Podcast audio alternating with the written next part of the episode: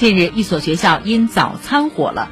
浙江绍兴职业技术学院推出了限时半价早餐活动，不论是包子、馒头、瘦肉粥，还是面条、馄饨、蛋炒饭，只要在早上七点前点餐，都是半价。对于这项旨在帮助大学生养成早起习惯的活动，网友纷纷点赞称，叫醒大学生的不只是梦想，还有热气腾腾的半价早餐。光明日报说，七点前早餐半价的举措，比给大学生讲要早起的大道理管用得多。而这样的大学教育，更令学生喜闻乐见，也更深刻。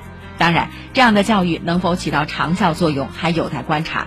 毕竟，开学限时七点前早餐半价活动只是培养学生早起习惯的引子，最终还需将其内化为学生们的意识和行动。尤其要培养大学生的自主学习、自主管理与自主规划的能力，从而获益一生。